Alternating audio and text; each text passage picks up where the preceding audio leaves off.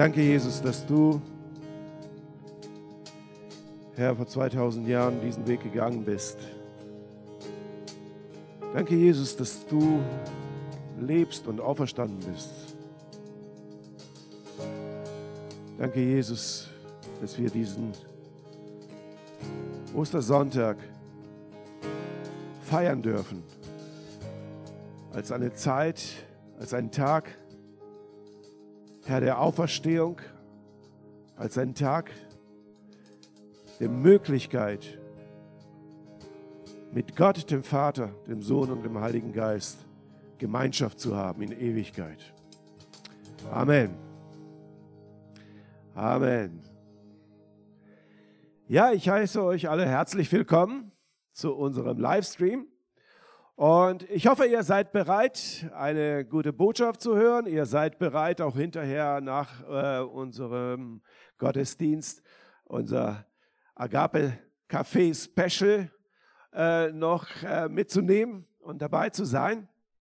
Und ja, in der Regel ist es jetzt so, wenn wir jetzt im Gottesdienst wären, dann würde ich jetzt sagen, Jesus ist auferstanden.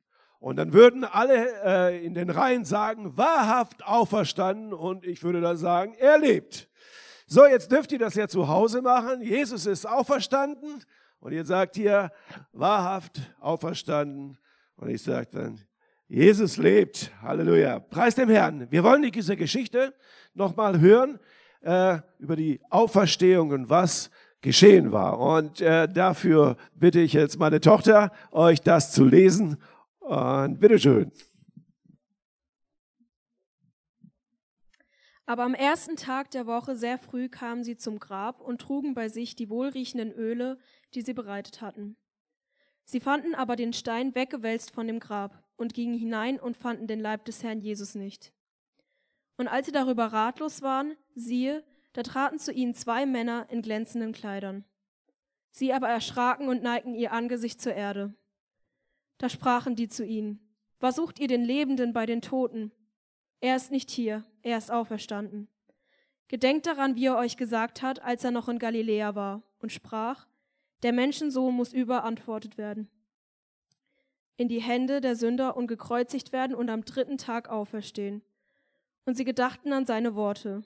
Und sie gingen wieder weg vom Grab und verkündigten das alles den Elf und allen den Jüngern.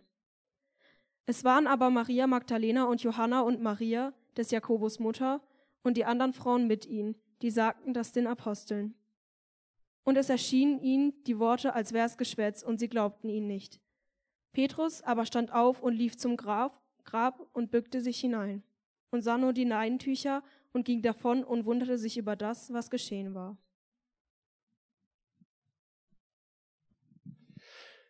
Dankeschön, Johanna. Ja, sie wunderten sich. Warum wunderten sie sich? Oder warum wunderte sich Petrus? Weil er gesehen hat, äh, dass das Grab leer war. Dass Jesus auferstanden ist. In der Bibel steht, dass ihn alle Jünger gesehen haben. Circa 500 Menschen haben ihn gesehen nach der Auferstehung bis äh, zur Himmelfahrt. Und ähm, ich möchte euch heute Morgen mit diesem Thema ähm, ja dieses Thema predigen, dieses Wort verkündigen, äh, Good News oder Fake News. Und Fake News haben wir ja in äh, der letzten Zeit sehr viel. Ähm, wir hören alles Mögliche, alles, was, was, was, was weiß ich denn, irgendwelche äh, Leute sich überlegt haben über diesen Virus, über was weiß ich denn, äh, woher das kommt, äh, wie das kommt, was das noch alles werden soll. Und ich, für meinen Teil, nehme das Ganze gleich mal so und sag, hey, es gibt nur eine Wahrheit und es gibt nur eine Nachricht und die ist gut. Es ist eine gute Botschaft. Es ist Good News. Es ist eine wunderbare Botschaft und ich möchte euch einfach äh, heute Morgen wirklich äh, möchte euch mitnehmen in diese Good News. Jesus ist auferstanden, er lebt. Das ist erstmal eine Tatsache. Das muss man uns erstmal, äh, ja, das muss man sich erstmal so richtig äh, zu Gemüte führen. Das muss man erstmal sacken lassen. Und das ist erstmal die Hauptbotschaft. Jesus lebt.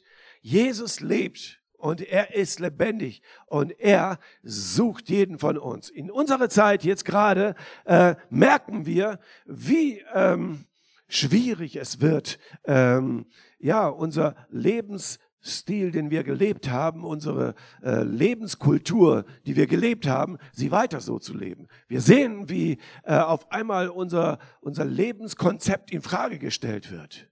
Uh, unser Bundespräsident hat gestern etwas uh, Wichtiges gesagt, was mich sehr berührt hat. Er hat so, so in der uh, ungefähr so weit sowas gesagt wie wir sind verwundbar. Wir haben geglaubt, dass es immer weitergeht mit höher, schneller, weiter, aber die Krise zeigt, äh, dass es irgendwo auch nicht mehr so weit geht, dass irgendwo auch eine Grenze erreicht ist. Aber das Besondere, was ich aber auch da herausgehört habe, ist, dass wir sind, dass wir stark sind dass wir es schaffen können. Und ich bin überzeugt, dass wir als Christen jetzt herausgefordert sind.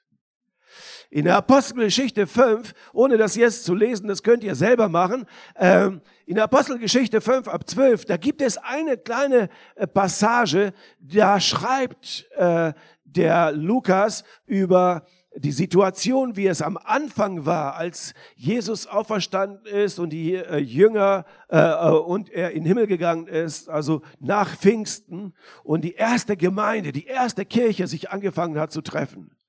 Und es war eine, ja, eine Qualität der Christenheit da, dort, eine Stärke der Christenheit, so dass alle Menschen, die nicht eine klare Entscheidung für Jesus getroffen haben, in einer Situation waren, wo sie, wo sie fast beängstigt waren. Sie hatten äh, eine große Anerkennung denen gegenüber gehabt, die wirklich sich entschieden haben für Jesus. Aber es gab auch Menschen, die haben Furcht gehabt. Die haben sich gedacht, hey, wenn ich irgendwie etwas mache, was gegen die Christen ist, dann begebe ich mich in Gefahr. Und das könnt ihr lesen ab zwölf und weitere Verse, das könnt ihr dort lesen, dass ihr feststellen, dass die Menschen aber auch etwas erlebt haben, äh, ja, durch äh, die Apostel und durch die erste Kirche. Sie haben erlebt, wie sogar der Schatten von Petrus Menschen geheilt hat. Der ist vorbeigegangen und hat seinen Schatten geworfen und jeder, der in seinem Schatten war und krank war, der wurde geheilt. Eine eine Qualität der Christenheit, eine Hingabe zu Gott, dass nicht mehr über das Christentum gelästert wurde, dass nicht mehr sich lustig gemacht worden, dass, ein, dass das Christentum eine Bedeutung gehabt hat. Wir leben in einem christlichen Abendland und wir sind gerne schnell dabei zu verurteilen andere Religionen, andere Glaubensüberzeugungen. Äh, äh, wir sind schnell dabei, das zu tun und, und legen so großen Wert auf unser christliches Abendland. Aber die Frage ist, wie qualitativ ist mein Glaube? Wie qualitativ ist mein Christsein? Wie viel Kraft ist denn da? Ist mein Schatten fähig, Menschen zu heilen? Bin ich so hingegeben, Gott hingegeben? Nein, ich muss ehrlich zugeben, nein. Mein Schatten hat noch keinen geheilt. Ich wünschte es mir zwar, aber er tut's nicht. Aber warum geht es eigentlich? Worum geht es eigentlich tatsächlich? Es geht um die gute Nachricht. Jesus lebt und zu bestimmten Zeiten werden auch die Christen zugerüstet und werden in einen Bereich hineingenommen, werden in eine Situation hineingezogen. Und ich glaube, jetzt ist diese Situation da wo die Christen gefordert sind, qualitativ zu sein, wo die Christen gefordert sind, aufzustehen und sich wirklich hinzustellen, zu sagen, im Namen Jesu, ich möchte nicht, dass diese Krankheit meine Familie erreicht. Im Namen Jesu, ich möchte nicht, dass meine Freunde, meine, äh, die Menschen, die um mich herum sind, dass diese Krankheit sie zu Fall bringt, sondern dass sie sie überwinden. Ich bin so begeistert, dass wir auch als Kirche, wir haben auch Leute, die krank geworden sind durch Corona, aber ich glaube mir, das Geniale daran ist, wir beten jeden Abend dafür und sie kommen durch diese Krise durch. Und sie werden wiederhergestellt. Äh, ich wünsche mir da noch mehr Qualität. Ich möchte uns heute Morgen etwas Wichtiges zusagen. Wir Christen waren noch nie so stark wie heute. Wir waren noch nie so stark wie heute. Nur leider merken wir es nicht. Wir sind herausgefordert.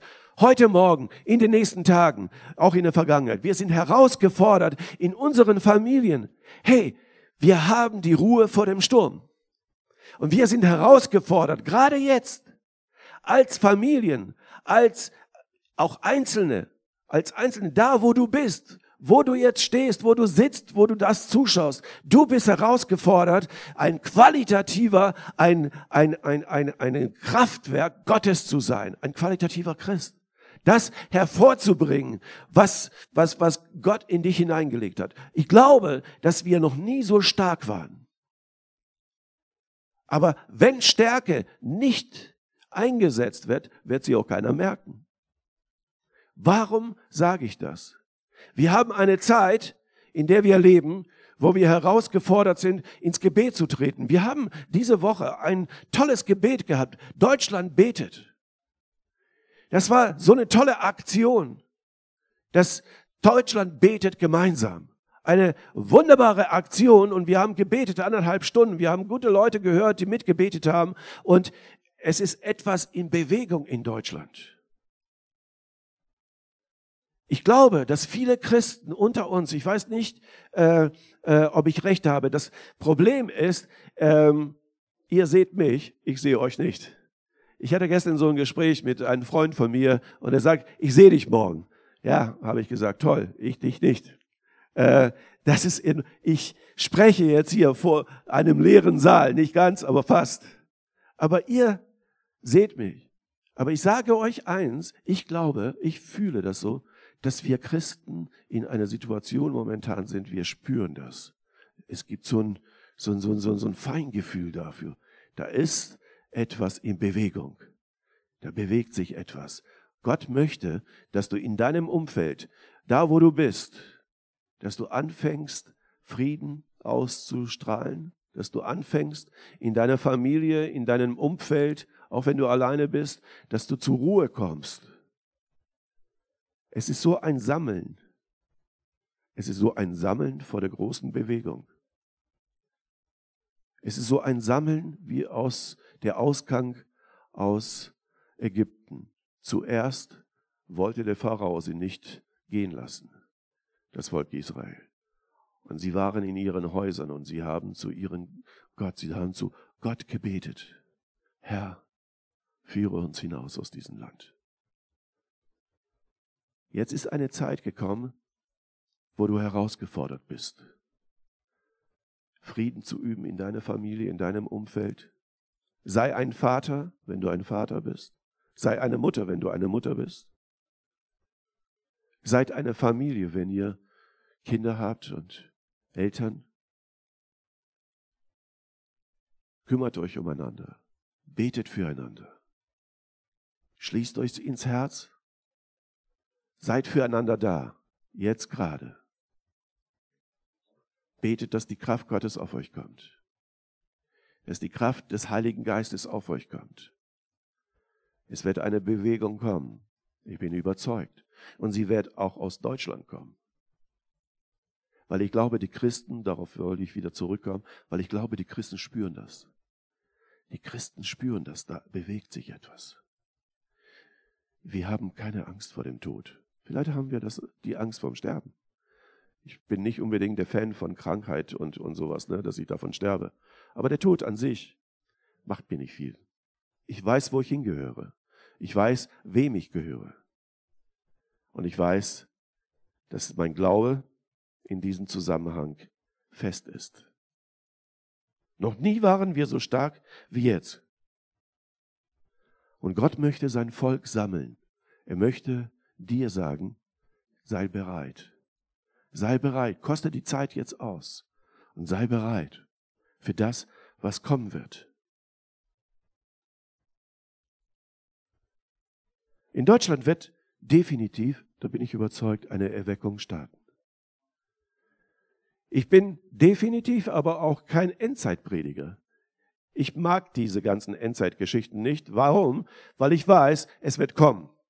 Also brauche ich nicht darüber predigen, dass es kommen wird, sondern was mir viel wichtiger ist, dass Menschen Jesus Christus erkennen, dass Menschen gerettet werden, dass die Geschichte so enden wird, wie sie enden wird, das ist mir klar. Und ich muss niemanden Angst machen oder irgendwie äh, ja Furcht vermitteln, sondern ich kann einfach deutlich sagen, die Geschichte wird so enden, wie sie in der Bibel steht. Das ist einfach Gesetz. Und da können wir nichts dagegen machen. Aber ich weiß, dass auch in der Bibel steht, dass in den letzten Tagen Menschen zum Glauben kommen werden. Eine große Schar, viele Menschen. Und dann wird die äh, Spreu von Weizen getrennt. Aber zuerst wird eine große Menge zum Glauben kommen. Aber damit die große Menge zum Glauben kommt, muss der Christ qualitativ sein. Er kann nicht, er kann nicht lau, er kann nicht, er kann nicht, ja, irgendwie so eine Art äh, Hobbychrist sein. Er kann nicht einfach so eine Art äh, Christ sein als als als Vereinsmitglied oder so, sondern es muss ein Christ sein, der Jesus liebt. Nicht der irgendwo in Aktivismus sich verirrt, sondern der einfach an ihm sichtbar wird, dass er Jesus liebt, dass er Gott liebt. Und ich glaube, dass die Gesellschaft, dass Deutschland und die ganze Welt, dass sie merken wird, dass der Christ, dass wir, die an Jesus Christus glauben, dass wir in die Qualität hineinkommen werden, dass die Leute sich nicht mehr so mit der Hand, ach ja, die Christen, dass sie sich nicht drüber lustig machen. Also sie erfahren werden, dass hier eine Qualität des Lebens ist, eine, eine Standhaftigkeit, eine, äh, ja, eine, eine Qualität äh, im Sinn des Lebens, was die Menschen, die ohne Jesus sind, nicht kennen. Was ich so vielleicht in diese ganzen Tragödie des ganzen, äh, der ganzen äh, Pandemie sehe, ist, dass dieser Virus keinen Unterschied macht, in welchem Land du lebst, welcher Nation du zugehörst. Der, ja, Corona macht der Nationalismus gar nichts. Er kriegt dich in Deutschland und er kriegt dich in Afrika. Er kriegt dich in Indien und er kriegt dich in Amerika. Es ist egal, wo du bist. Er kriegt dich. Also ist das kein Argument. Ist das nichts Besseres. Du bist nicht besser, diese Nation ist nicht besser als alle anderen. Auch die Religion nicht. Egal, ob du äh, keine Ahnung, Christ bist oder Moslem bist oder Buddhist bist oder was weiß ich denn, was es alles in der Weltreligion gibt, also haufenweise ohne Ende. Aber auch davor macht die Pandemie nicht Stopp. Es holt sie alle. Aber hier ist die Frage nicht, wen diese Pandemie holt, sondern wer ist in dieser Zeit gelassen, stabil und sicher in seinem Leben. Wer weiß von uns, wo er hingehört, wem er gehört und wozu er auf dieser Erde ist. Denn derjenige, der das weiß, der wird sich nicht fürchten, sondern der wird wissen, wozu er da ist. Und da möchte ich uns herausfordern. Die gute Nachricht ist, Jesus ist unsere Zukunft. Jesus ist unsere Zukunft, nicht irgendetwas, nicht unsere Arbeit, auch nicht unsere Familie, auch nicht unser Land. Jesus ist unsere Zukunft. Und das sollte eigentlich eine Erschütterung äh, in der ganzen Welt sein. Die Christen sollen erschüttert werden, dass sie aufwachen, dass sie, dass sie ihre Sinne aufwecken, dass sie ihre Ohren aufmachen, dass sie ihre Augen aufmachen und dass sie anfangen, ins Gebet zu gehen und zu sagen, Gott, ich bin bereit. Bist du bereit? Es kann natürlich für den einen oder anderen sich das anhören wie Fake News. Zu sagen, ja, klar, Flado nutzt vielleicht jetzt irgendwo diese Krise, um uns irgendwie äh, da etwas aufzudrehen, etwas in Bewegung zu setzen und so. Und jeder versucht irgendwie auf seine Weise irgendwas zu bewegen. Habe ich nicht nötig. Definitiv nicht. Du kannst entscheiden, was du tun willst. Ich für meinen Teil, ich möchte meinen Gott gehorchen. Möchte ihn nicht in Frage stellen, weil ich weiß, er ist ein liebender Gott und hat alles für mich getan. Wer Karfreitag in unserem Livestream war oder äh, sich das Video angeguckt hat im Nachhinein, äh, der weiß, was ich auch da in diesem Zusammenhang gesagt habe. Jesus ist für dich und für mich an dieses Kreuz gegangen. Nicht deswegen, damit äh, er ist nicht auf diese Welt gekommen, um irgendwelche Wunder zu tun und irgendwelche auf dem Wasser zu gehen und irgendwelche Dinge zu tun, sondern er ist gekommen, um dich und mich mit Gott zu versöhnen. Das war sein, seine Aufgabe und sein Ziel und das hat er getan. Und jeder, der and etwas anderes behauptet, predigt Fake News. Ich predige keine Fake News. Ich sage, Jesus Christus ist in diese Welt gekommen, damit du mit Gott versöhnt bist. Und das ist meine Zukunft, das ist deine Zukunft. Und es geht nicht nur darum, dass ich gerettet werde für die Ewigkeit, dann wenn ich sterbe, dass ich weiß, ich komme in den Himmel. Darum geht es auch nicht in erster Linie. Natürlich will Gott, dass wir ewig mit ihm Gemeinschaft haben. Aber worum es Gott auch geht, dass viele Menschen, die in dieser Welt blind sind vor, äh, vor Gott oder die auch äh, ihn ablehnen oder ihn nicht äh, haben wollen, aber gerne Ostern feiern wollen, aber gerne, was weiß ich, den Karfreitag haben, aber gerne Ostermontag haben, Feiertage wie Weihnachten und alles das, die ganze Romantik mitnehmen, aber die Wahrheit, vor der Wahrheit ihre Augen verschließen. Jetzt offenbart Gott Dinge. Und jeder, der ähm, geistlich sensibel ist, spürt das. Er spürt, dass er Gott braucht. Vielleicht spürst du das nicht als, als eine Antwort, ich brauche Gott, aber vielleicht spürst du das, dass du, dass in dir etwas anfängt zu klopfen und zu sagen, du brauchst jemand, der auf deiner Seite ist. Du brauchst jemand, der dir Frieden schenkt. Du brauchst jemand, der dich zur Ruhe führt. Du brauchst jemand, der dir gut tut. Du brauchst jemand, der dir sagt, was der Sinn deines Lebens ist. Du brauchst diese Dinge.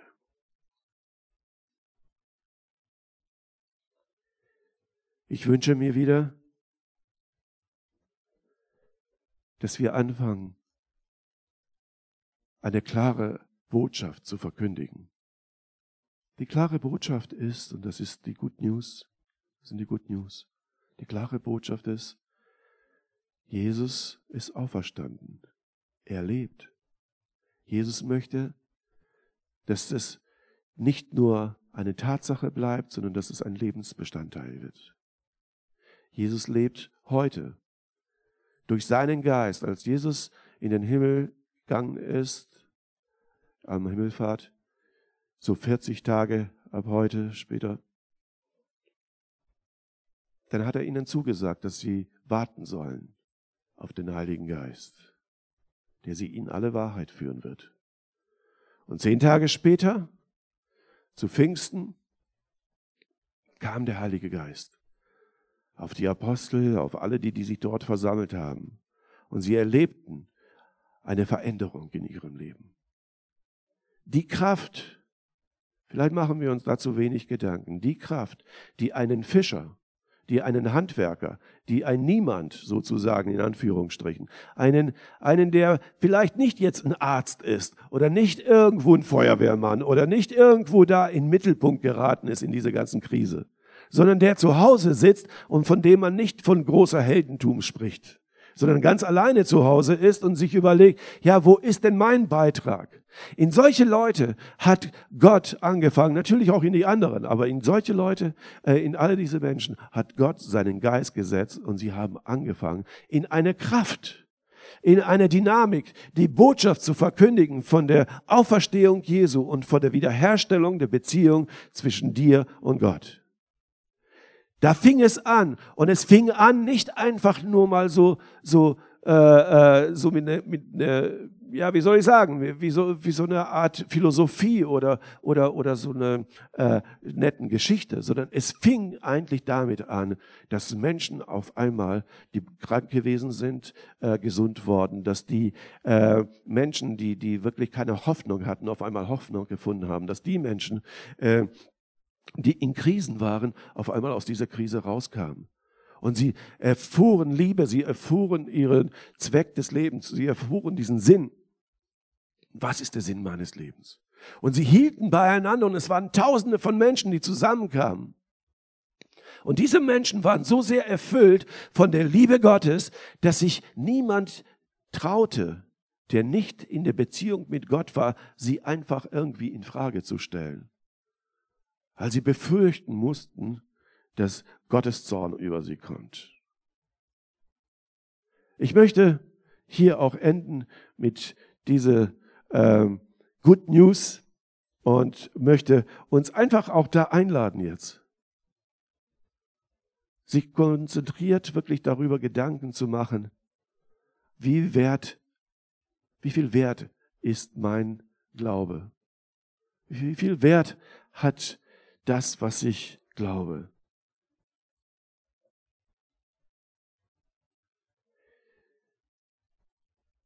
Ich lese euch noch ein paar Verse aus dem 1. Korinther 15.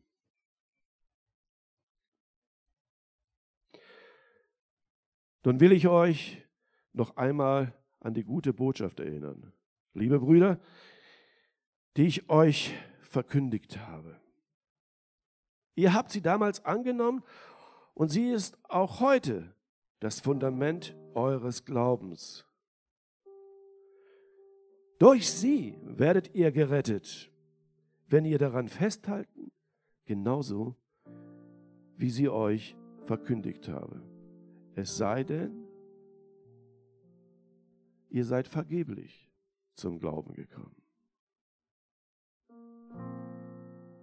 Ich habe euch das weitergegeben, was am wichtigsten ist und was auch mir selbst überliefert wurde, dass Christus für unsere Sünden starb, genau wie es in der Schrift steht. Er wurde begraben und ist am dritten Tag von den Toten auferstanden, wie es in der Schrift steht. Er wurde von Petrus gesehen und dann von den zwölf Aposteln. Danach sahen ihn mehr als 500 seiner Anhänger, Brüder auf einmal von denen die meisten noch leben. Nur einige sind inzwischen gestorben. Dann wurde er von Jakobus gesehen und später von den Aposteln. Als letzter von allen habe auch ich ihn gesehen, so als wäre ich zur falschen Zeit geboren worden. Denn ich bin der geringste der Apostel und eigentlich nicht wert, Apostel genannt zu werden, weil ich die Gemeinde Gottes verfolgt habe. Doch was immer ich jetzt bin, das bin ich durch die Gnade Gottes. Und seine Gnade bleibt in mir nicht ohne Wirkung. Denn ich habe härter gearbeitet als alle anderen Apostel. Doch nicht ich habe gearbeitet, sondern Gott, der durch seine Gnade durch mich wirkte. Deshalb kommt es nicht darauf an, ob ich predige oder sie, meine ich die Aposteln. Entscheidend ist, dass ihr glaubt, was wir euch verkünden. Entscheidend ist, dass ihr glaubt. Es ist nicht entscheidend, wer euch predigt. Es ist nicht entscheidend, was ich sage. Entscheidend ist, dass ihr glaubt. Entscheidend ist, dass ihr an diese Good News glaubt. Entscheidend ist, dass dein Glaube an Qualität gewinnt. Entscheidend ist, dass dein Gebet nicht ein frommer Spruch ist, sondern überzeugter, fester Glaube. Entscheidend ist, dass du eine Beziehung mit Gott aufbaust. Entscheidend ist, dass es jetzt geschieht. Dass es jetzt ein Bestandteil deines Lebens ist. Nicht später, nicht irgendwann, sondern jetzt. Jetzt ist die Zeit. Mehr denn je. Jetzt ist die Zeit. Es wird auch ein Nach Corona geben.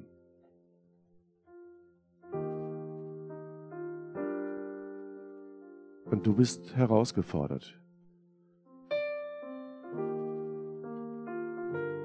das zu sein, was Gott von Anfang an für dich bestimmt hat.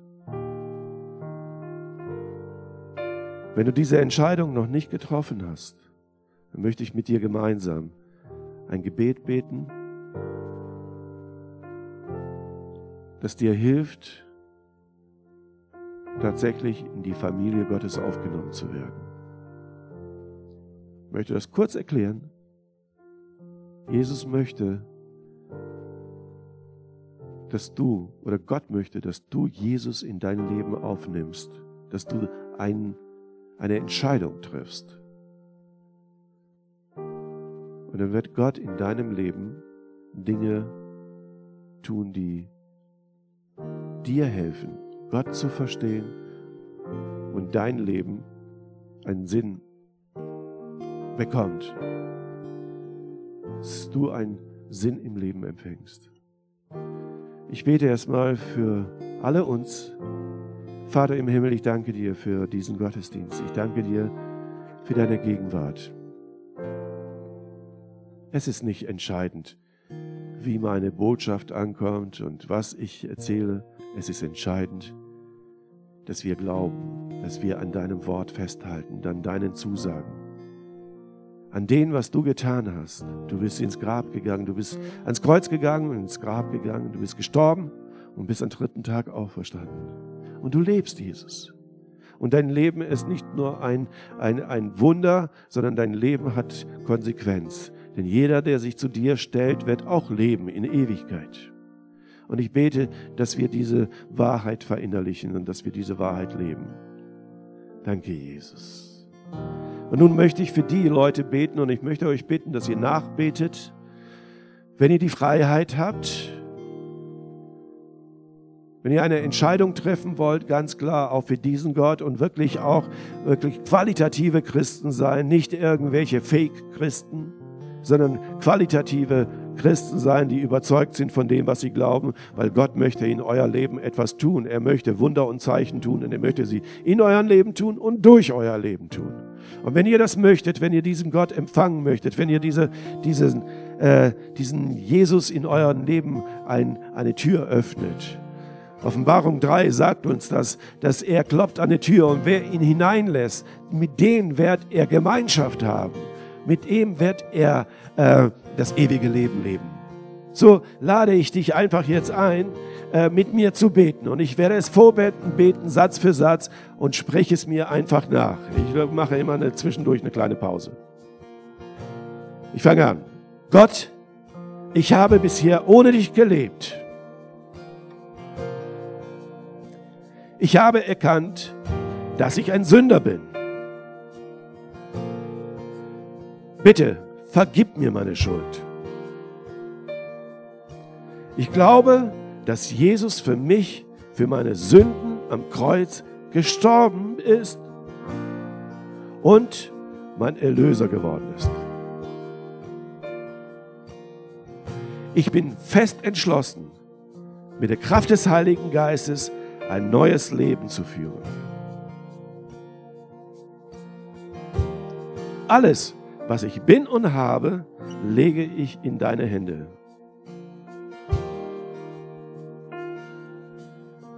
Du sollst mein Leben leiten. Amen. Du sollst mein Leben leiten. Danke, Jesus. Danke, Jesus.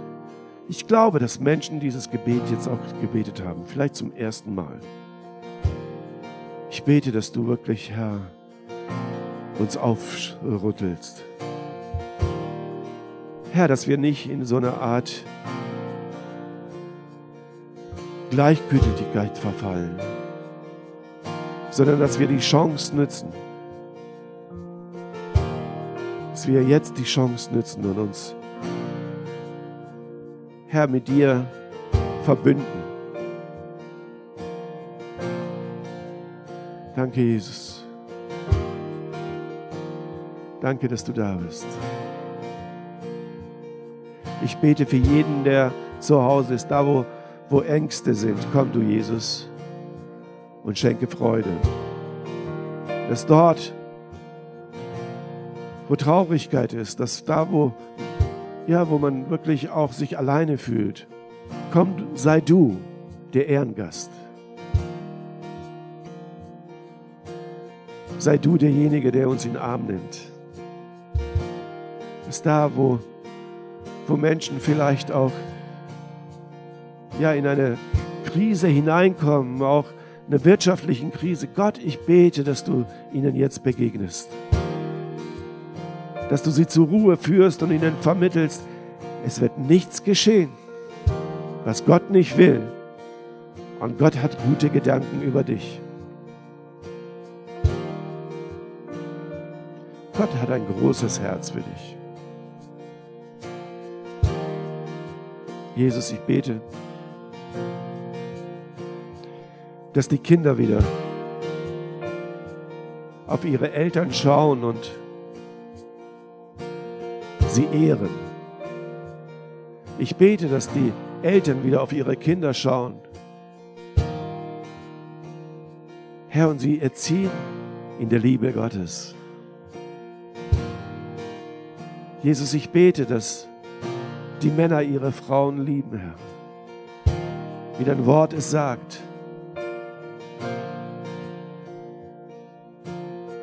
Dass sie ihnen kostbarer sind als ihr eigenes Leben. Jesus, ich bete für die Frauen, dass sie ihren Männern, Herr, eine Stütze sind, eine Hilfe sind. Herr, wir Männer sind oft auch, Herr, unsicher. Wir, wir lassen es manchmal nicht raus, weil wir auch keine Unsicherheit verbreiten wollen. Aber ich bete, dass auch die Frauen uns unterstützen.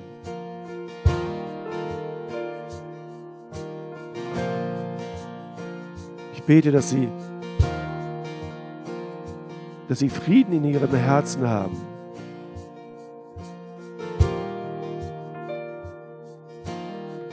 Danke, Jesus.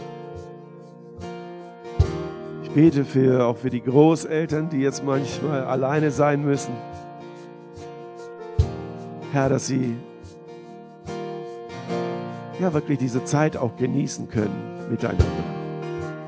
Ja, vielleicht auch alleine, dass sie diese Zeit genießen können und sich auch darauf freuen, auf einen Anruf, auf, ja, auf, was weiß ich, ein, ein ein Skype-Gespräch oder vielleicht auch auf einen Brief. Kann man noch verschicken. Die Großeltern lesen sowas gerne. Jesus, ich bete für unsere Kirche, dass du uns stark machst, dass du uns eins machst. Danke, Jesus. Amen. Amen.